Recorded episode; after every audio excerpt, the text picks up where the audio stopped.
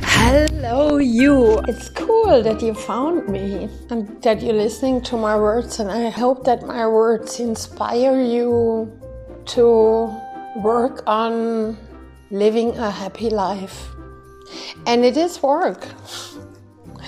Don't get me wrong, our thinking apparatus, basically our brain, we use our brain very often in a wrong way. Wrong meaning that you are caught in thinking patterns. In order to feel satisfaction and feel happy, you need to work on it. Work on meditating regularly. Work on moving your body regularly. Taking care of your body health wise, but also taking care of your mind and soul. Train your mind and train your soul. Hey, what does that mean, train your soul? Well, the soul work is to find out who you really are and not who you think you are. So, when do you experience joy? What kind of people do you enjoy most? What kind of activity do you enjoy most? And are you doing what you love? Are you, or are you concentrated only on security and financial wealth? If it's unbalanced, you will get unbalanced inside of you. So, when there's only action and no peaceful relaxation, then you are imbalanced, you're out of balance when you don't do anything, you are out of balance. You need both, like you need to breathe in and breathe out. Like you open a door and you close a door. There's up and there's down, and it's all at, happening at the same time. So, in order to get your soul in balance, also, you need to go deep. You need to reflect on yourself, on your feelings, especially. And also heal certain topics. Is there a topic that you don't like to think about? Is there a topic in your life that you rather wanted to not have it and experience it? then you're not through yet. And believe me, I experienced some really um, awful things, but I am glad that they happened. Why? Because I've learned so much from it. And as long as you can't say that, you're not through. And it's blocking you from being completely happy and being in bliss because somehow subconscious it's still working and the wound is still going and i don't believe that time heals wounds certain processes take time take a while but I don't believe that time heals wounds. You heal your wounds by consciously, constantly doing something for it. And how do you do that? I recommend having readings, morphic field readings, with me four times a year. Every three months, one reading of 90 minutes on a phone. And that so effectively. I wouldn't do more just because your processes need time.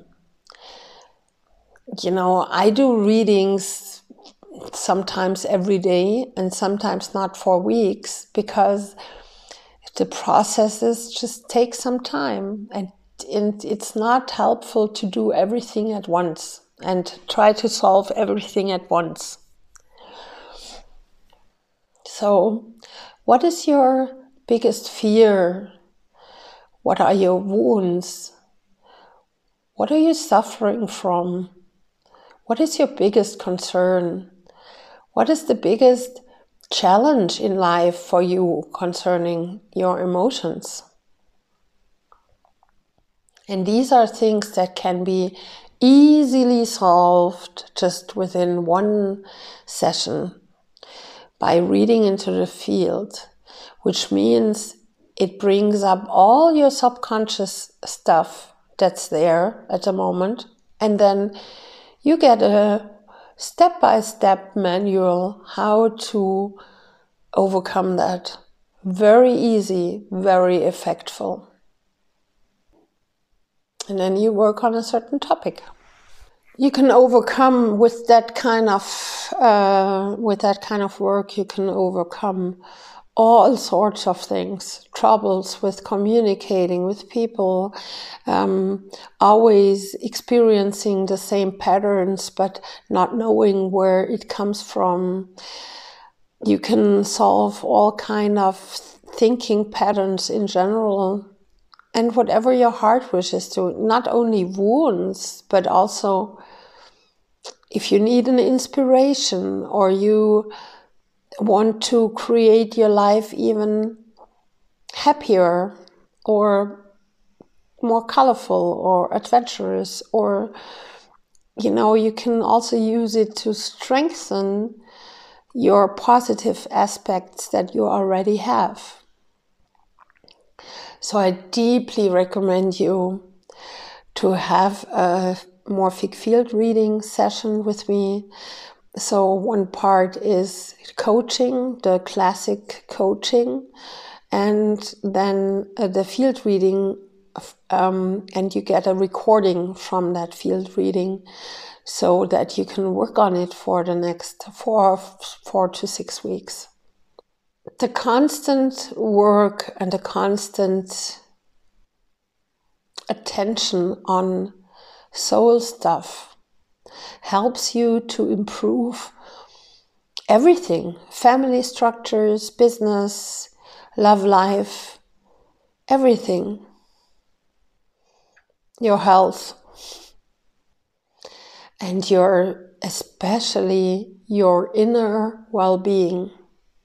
So you, when you go on to my website, www.inside-relevance.com, you can see uh, there is uh, there's a shop, and in that shop there is a, there you can book the field reading session.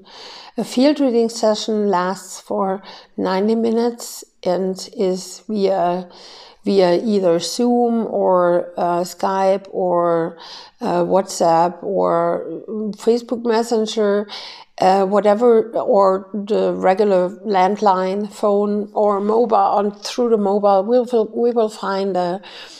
Um, we will find something that uh, suits you, so that um, and that's only ninety minutes. But after that, you will have you will work with that recording for four weeks on that certain topic because the work is done when once the reading is understood and heard and second that's the other 50% that you put it into action because the step by step will be very specific and concrete and practical. And of course, you are a free human being. You can do whatever you want to. And if you listen to these words, nothing happens. But if you follow up on them and do what is said, then you will have great effects. But it's up to you since you are a human being with a free will and you can do and decide whatever you want and what's good for you. So I'm looking forward to accompanying you and helping you through the world of emotion and soul work. And I'm looking forward to getting to know you. Join in for my next episode on Inside Relevance. Thank you so much for listening. Much love from Yvonne from Stuttgart in Germany.